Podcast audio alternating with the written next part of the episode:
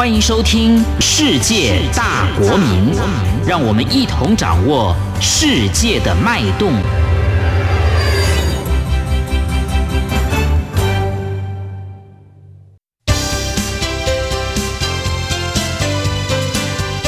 公民新世界。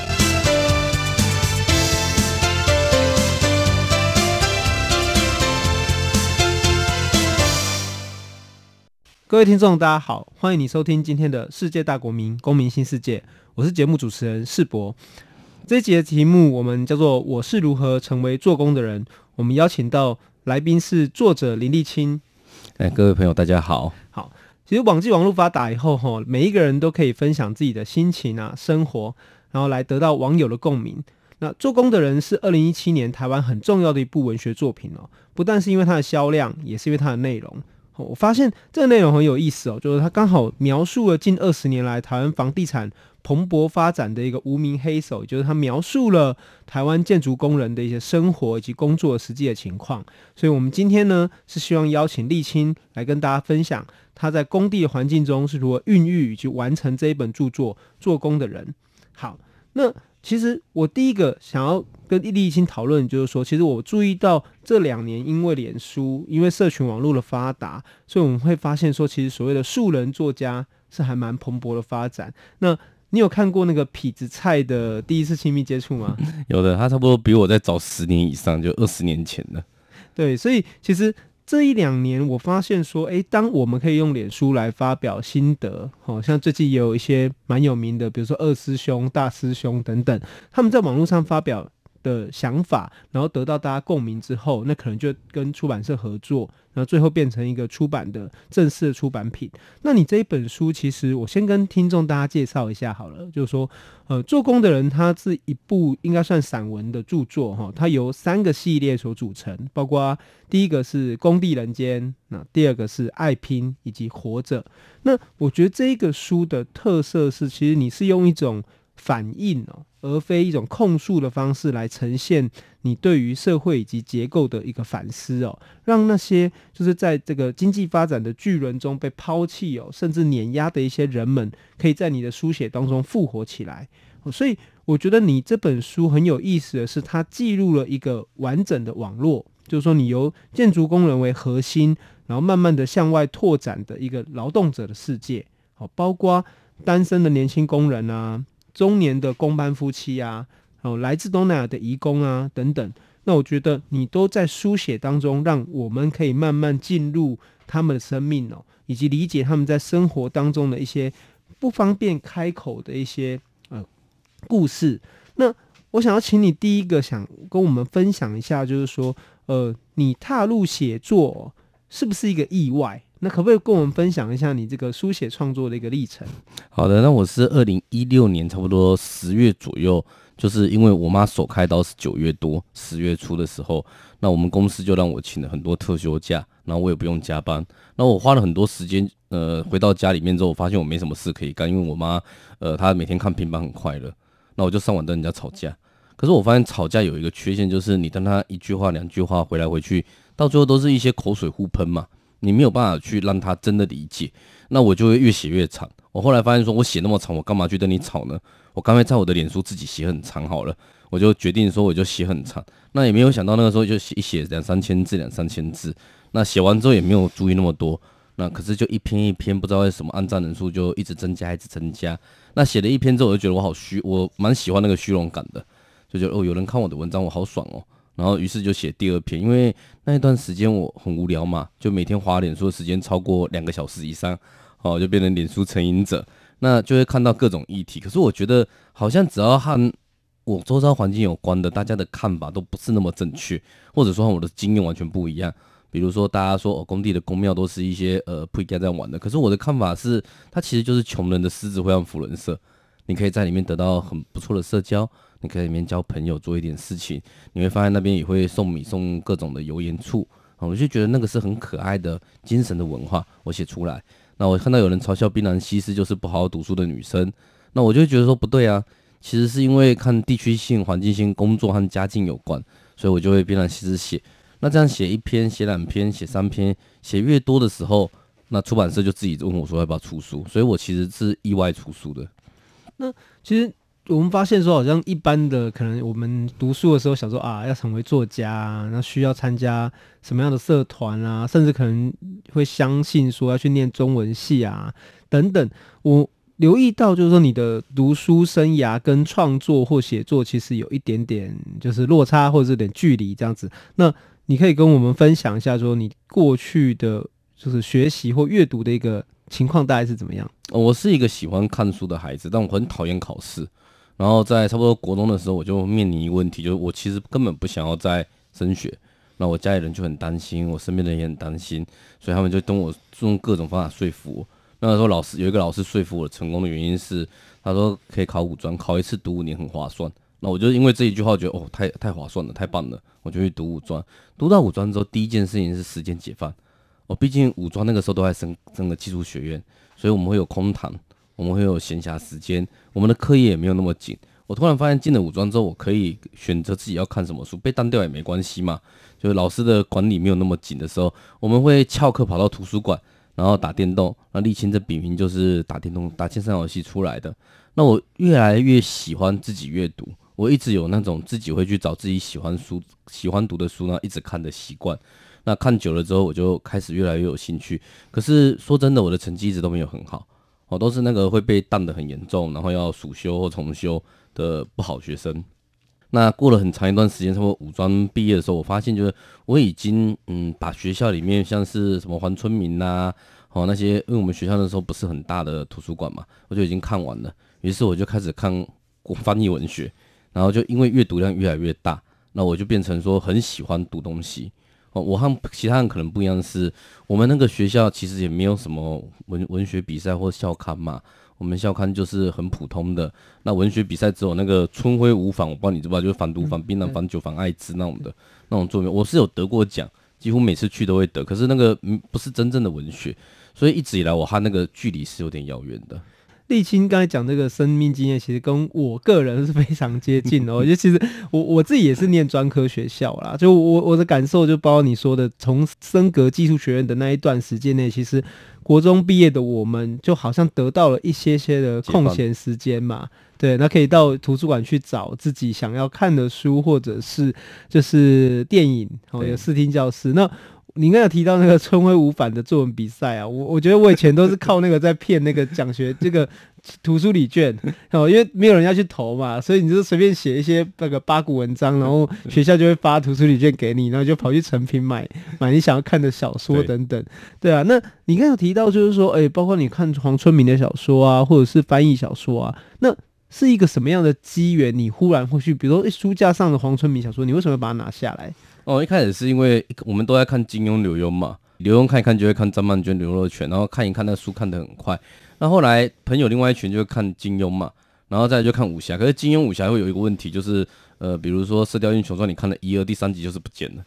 哦，第四集没有这种状况，那你就会想要看别的。那有什么书是在学校有品相很漂亮，而且他一直在那边，别人不会借走，那就是什么《战争与和平》啊。哦，静静的顿河啦，这种的，你看到那个俄罗斯文学大部头，老师都说好，然后你看那个书封评价，每个人说第一流，可是好像真的很少人去看。那我是一个比较呃走偏门，然后比较喜欢小说传说明，我就觉得，哎，我如果看了这个去跟老师写心得报告的话，我快要被淡掉的国文科就会加分，老师也同意，那我就会去看了之后写心得报告给老师。那我的阅读习惯就从那个时候慢慢的开始越看越厚的书。大部头的书，还有冷僻的书哦。其实我我可以跟你分享一下我自己是怎么后来就是念了文学系，或者说对文学有兴趣这样子。就哦，我们家其实是这个呃新北市莺歌哈，一个比较偏僻的地方。那我们那边的公车就是比较慢，它的一个小时一班这样子。那我那时候其实是很机缘巧合，就是我要去坐公车，然后坐火车这样，结果错过了前一班班车，所以还要再等一个小时。那我就跑去金石堂，那金石堂现在那个也也收掉了，你知道吗？就是现在出版环境实在是不太好，这样，所以哦，我就去了那个金石堂，然后就翻到一本那个为了寒假作业而去找的小说，这样就看到一本那个张大春的那个城邦暴力团，嗯，那时候第一本特价九十九块，我想能买一个九十九块回去，就是读完来交作业就好了，这样子，就一看之后，哎、欸，发现非常的就是入迷这样子，然后从此就开始，我就是跟你一样，就爱看小说啊，然后然后用这个方式来找到那个学校生活的一个寄托。那，哎、欸，你念的是就是后来你的工作类型的？我是念土木工程系，那出来的话就是，呃，土木系有三个，大概有三个出路。第一个是考技师，变成专任工程人员。那因为我的成绩太烂，考不上，所以就放弃。那第二条路是当公务员，我们其实很容易当公务员。哦，公务员只缺在土木系来说是混不下去就去当。那我不喜欢当公务员，所以我去现场走工地。我们说的干干爹，哦，做很丢。大概我就走第三条路，去现场跟师傅混在一起。是那。你这个工作经验，其实目前就是就你的创作历程来说，其实你的工作经验跟你的写作其实是非常紧密的扣合啦。那我们回头来看，就是说台湾文学的发展来说，哈，其实劳动文学是一个非常重要的系统。那从最早期的赖和、哈吕赫洛，然后乃至于战后的杨青处、陈映真，那每一篇其实都是关于产业啊、劳动啊以及劳工的一个书写，所以。呃，我看到这一个著作，就看到你这一本做工的人的时候，其实是有想到他是不是跟这个脉络是扣合起来。但是我一方面也意识到，就是说，其实有时候都是我们这个研究者自己去做的一个连结，这样子。所以我想问的一个问题就是说，呃，你从在网络上面这样的书写，然后到最后就是有人邀请你到出版，那这样的一个过程中，就是嗯，就是。发生过什么样的事情，让你最后决定把它变成一本正式的出版品？或者说，呃，连载的文学跟正式出版当中有没有修改啊，或者有没有什么考量、不同的那个考虑点？这样子可以跟我们分享一下吗？哦，当然可以。比如说，第一个是你刚刚说的，大部分的人有没有像杨青处，只看我在还出书以前只看过他一本书，而且我记得不是很完整。哦，那吕赫若或者是其他那个我没有看过陈映真的书，到现在还是没有看过。有朋友说那个他等他特价再来买，我就不不确定。那其实我自己的经验是，我对于出版社怎么教我写作和他怎么样教我写好有很大的关系。我的教我写作不是主题，而是说我写了一篇文章，我的编辑是很诚实，他会直接说这篇不能用，他说这个他觉得要退稿，或者这篇你写差了，那我会先相信他，因为我完全不懂。那第二个是他会帮我找到说，我有的时候写作的奇怪习惯，就是我没有系统性写作过，所以一开始初期的时候，我常常呃今天晚上写三千字，然后好累，我去睡觉了，明天晚上再写三千字，那六千字的文章加起来就会发现说有大概两三段是重复的，就我完全没有先有一个主题，而是想到什么就写什么，太随性了。那这些都是后来慢慢慢慢差不多到了写第二本书才慢慢去嗯消除掉的问题。那在我的看法是，我其实没有和文学脉络那么有关系。在这里面，其实你要说真正，呃，我还有看过而且记得记住，觉得影响我的，还可能是顾玉玲。哦，以劳工文学来说，可能因为移工劳文学毋庸置疑是劳动文学之一嘛。那我有看过他的书，可是你说真正和我的影响，我觉得最大还是我身边那些师傅比较多。我可能不是一个说，呃，可以从别人作品里面抓出东西的人。嗯，所以立青刚有提到，就是说，其实生命中实际经历过的那些人，那些所谓的活字典们，哈，可能才是真的，呃，提供你这个写作养分的一个部分。那我也留意到，就是说，我们刚才前面讲的，就是网际网络这一块哦，就是说，有一本书叫这个蛮有意思的书名，叫做《乡民都来了》。好，那这本书其实他提到一件事情，就是呃，网络时代带来的其实是一种书写及出版的一个现象。哦，就是说，当你在网络上发表，当你按上了发送的那个按键的时候，其实这个东西就几乎等于了已经出版了。也就是说，过去可能都得要到出书啦、获奖啦，才能够成为所谓的作家的这个时代已经过去了。哦，甚至于你只要在网络连载的时候，你就成为了一个作者，而这个作者就开始跟世界产生连结哦。所以，呃，如果从这个角度来看的话，我想。回到你刚刚所说的，从一个位置上来书写是很重要的。那你也提到说，你身边的那些师傅们对你的写作是有很大的关联。那你可以谈谈看你真实生活中监工的这个工作内容，它对于你书写到底产生了一个什么样的帮助呢？好，举一个最简单的例子，就是像我们在第一线监工的人，哦，被最常问到就是我们要不要管保利达威士比？哦，这很特别，就是大家会觉得说我们怎么样工地就是禁酒，可是不管我怎么禁，我们用各种方法，它就是会出现。那我后来是开始有没有跟他们比较熟，开始思考说我要怎么跟他们谈这个议题，让你们不喝。结果我发现一件事，就是你在我的书里面发现，我把两支药酒说他们其实代表的。广告价值、意涵都不一样，操作手法也不同。那是因为有人说我观察力特殊，其实不是，是因为他们两个两边师傅为这个吵架，一派说三威士比比较好，一派说保利达 B 比较好，两边各自觉得广告那广告打中他们的心声。那我在那个位置上，我只要听他们为什么吵，其实那就是一篇超深度报道了。哦，你应该这些很少在广播电台里面听到有人说保利达威士比其实广告的诉求、意义、内涵、代言和形象都不一样。对吗？大家印象中好像两交友是一样的，其实不同。可是这只有在他们之中，老的和超年轻的都喜欢三洋威士比，然后中壮年龄都喜欢保力达 B，来从来从这里分别。我从我是跟他们相处之下找到的，其他也是像公权力，我们都支持警察执法，都支持老检开单。可是当我在那个位置上看到警察真的来抓外劳，我就不会支持了。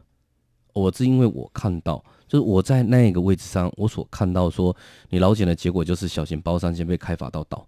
哦，绝对不是大包商倒。你以为可以做到公权力马上可以达到效果，其实都是最弱势承担。所以这个时候我在那位置上，我会立刻产生震撼和冲击，那就会让我的视野和其他人不一样。那我的文字常常被归纳在散文非虚构嘛，非虚构里面呃，散文里面的非虚构。那可能我觉得是因为生长背景、环境和在那里。活着，所以我会得到第一线消息有关这些观点，只是因为我用生命去，或者是花很长的时间让他们磨出来，并不是我特别聪明。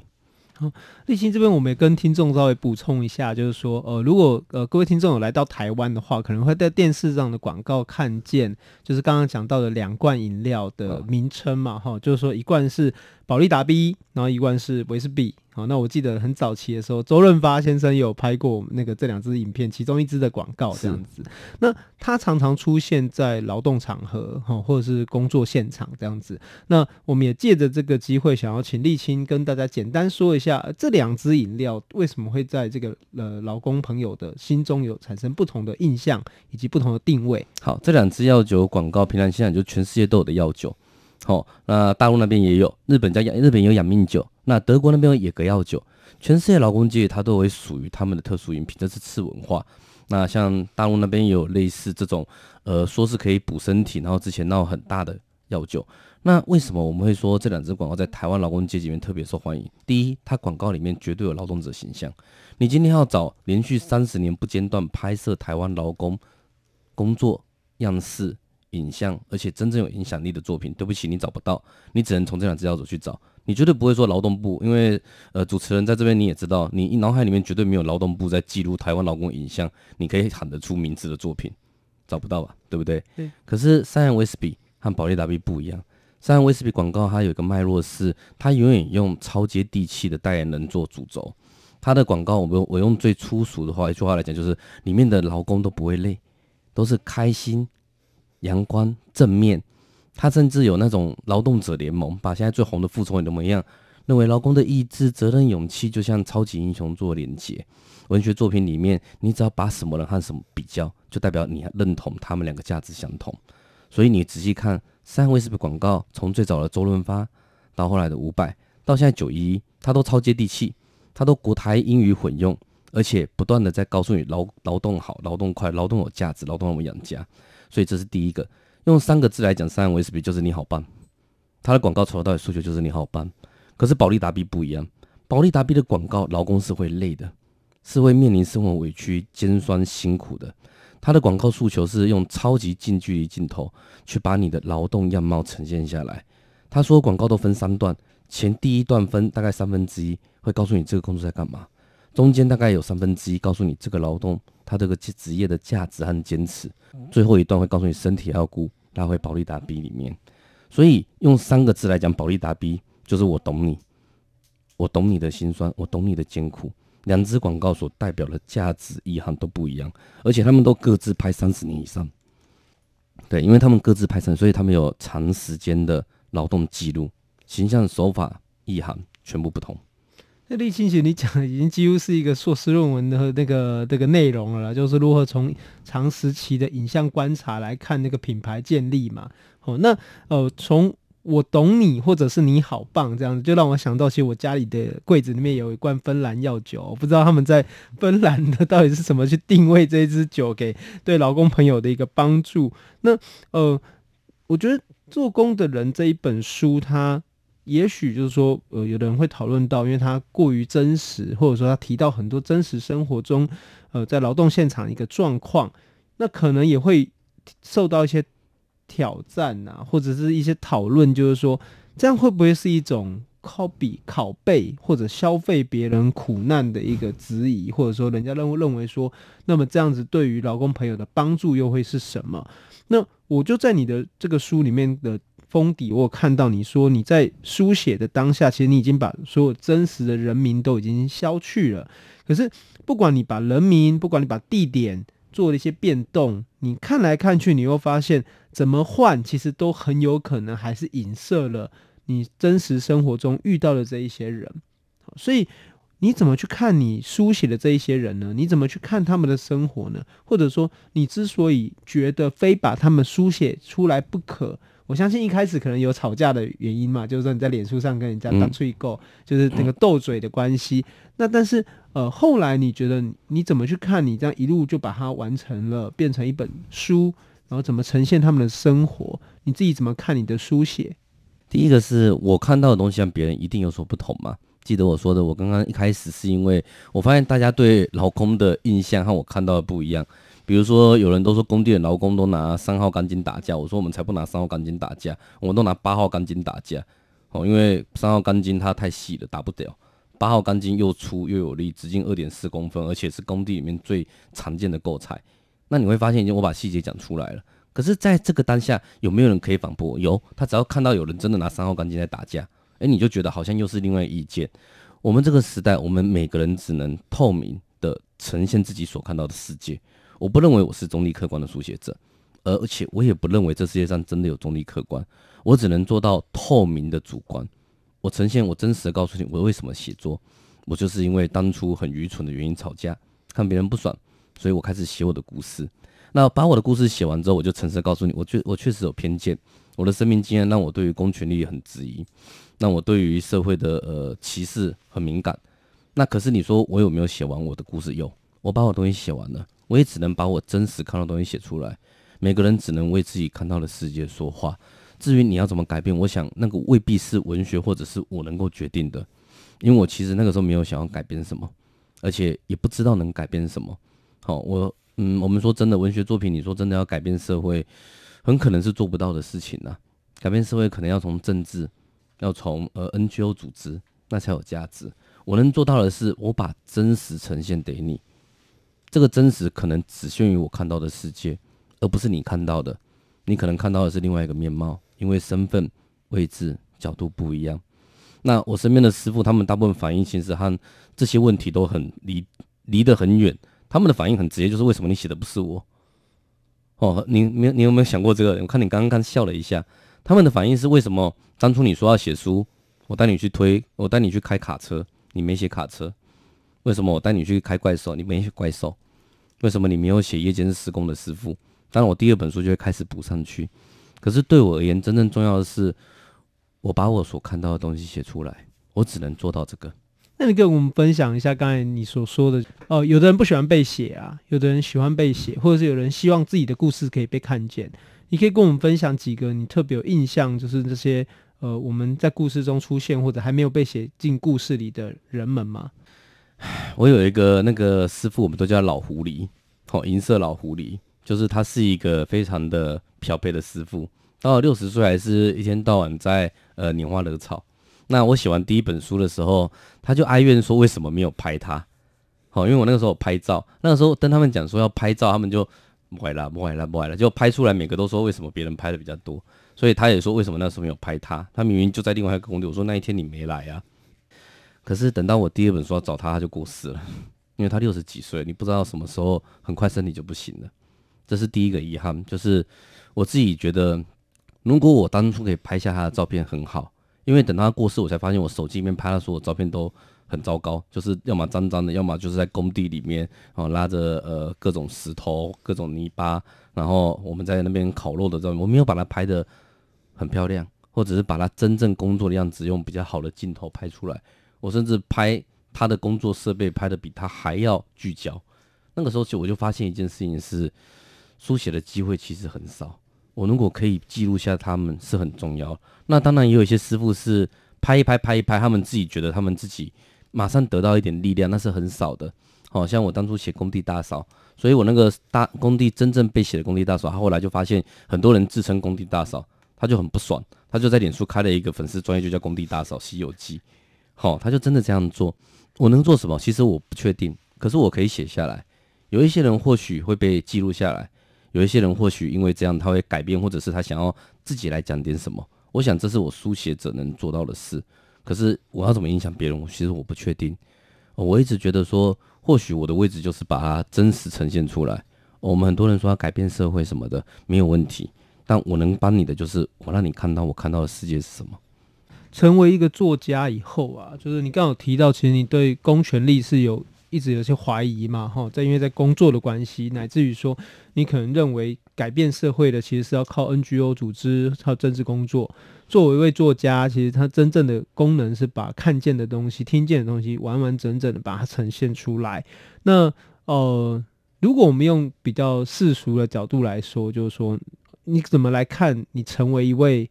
畅销作家，或者成为一位作家以后的生活，跟你之前有没有产生什么样的变化呢？有，第一个变化就是我的时间变得可以允许比较自由。哦，比如说我今天上广播电台有没有？我会有一些收入。我可以不用去选择说，呃，一直待在同一家公司，我也可以心情好的时候去做洗车工，哦，打蜡工，或者是呃清洁工。那我如果心情不好，我回过头来，我还是可以在作家身份里面写一些文章投稿，而且看起来好像还卖得掉，或者人家还愿意收稿，那我就多了一点选择。我认为这是我被改变最大的原因。那也是现实的说，就是书的那个热销度大概可以让我有一定额度的存款嘛。对嘛？那我可以至少保证一年有生活水平，不用不会受到什么太大的压力。那对对我来说，我立刻改变自己，这就是畅销书作家。那会不会改变？改变到哪里不确定，因为它不是一个说呃立即性保证，它也没有让我那个呃好像中超级大乐金钱的财富上没有到那么大大的额的解放。可是它确实改变我的生活，我有一些变化了。我被训练到，因为接受很多电台邀约，所以你现在看我在上电台的时候，我可以很流畅的对话。我可以训练到自己不会骂出脏话，不会脱口而出，不会太失礼。那我也已经开始习惯参加一些会议，或者是跟人家细致的讨论，用语也会变得比较节制。可是也限这里而已，就只能到这里了。那后续沥青还有什么样的书写规划吗？我知道你其实后来已经出了，再出了一本书了嘛。嗯、那接下来还有没有什么想法？我后来写一写之后，我想要写一些被时代淘汰的产业和被淘汰的人。哦，我觉得那些可能是我现在比较关心的，就是很多人说年轻人可怜，可是我后来发现老人更可怜。我想要写年长者他们失去专业技能，还有在社会上被产业淘汰的故事。其实我觉得这就是书写的力量啦，因为书写让有些东西保持下来，它书写被我们出版之后，它就成为一定程度的我们说的永恒嘛。那后来的人，他其实可以透过我们的笔，重新去认识曾经发生的世界，曾经发生的生活。好，感谢各位收听今天的世界大国民公民新世界，我们也谢谢立青，谢谢。